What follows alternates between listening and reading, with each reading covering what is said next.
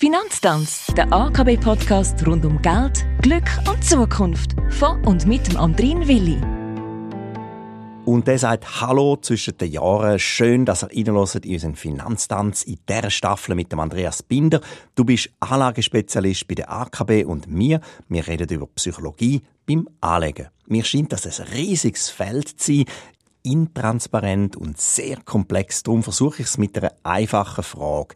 Wer ist deiner Ansicht nach der grösste Find von einem erfolgreichen Anleger? Wie die Herrendiskussion schon vermuten lässt, ist es die Angst.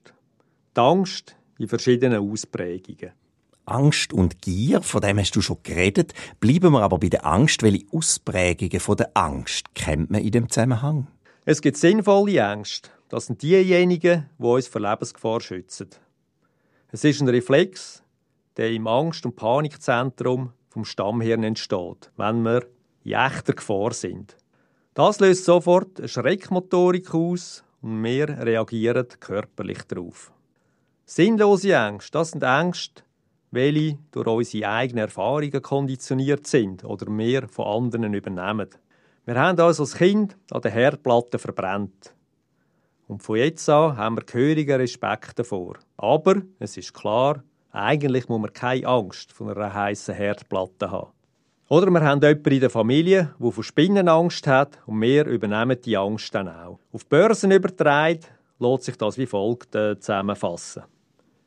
Die grösste Angst ist an der Börse Geld zu verlieren. Und das ist natürlich eine sinnlose Angst. Das Problem ist, sie entsteht im gleichen Hirnbereich, wo auch die sinnvollen Ängste entstehen. Darum ist es so schwer beherrschbar. Und was muss ich also machen, um die Angst positiv zu erleben? Da gibt es eine ganze Reihe von Tipps und Tricks, um mit Verlust umzugehen. Der Larry Williams, ein bekannter amerikanischer Händler, hat es eigentlich so ausgedrückt.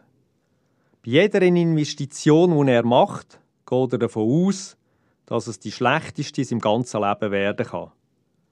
So nimmt man die Angst, schon bevor die Börse gegen einem läuft. Und man kann gelassen bleiben, was etwas vom Wichtigsten ist. Keine unüberlegte Entscheid machen, denn das sind die, die fast immer am meisten Geld kosten. Oder anders ausgedrückt, nur so viel investieren, dass der Wohlfühlverlust nicht überschritten wird. Der Wohlfühlverlust ist genau der Betrag, den ich noch verlieren kann, mich aber noch wohl dabei fühlen. Vielen Dank, Andreas Binder, dass du unsere Ängste hier beleuchtet hast. Siegen sie also auf den Hut, könnte man sagen.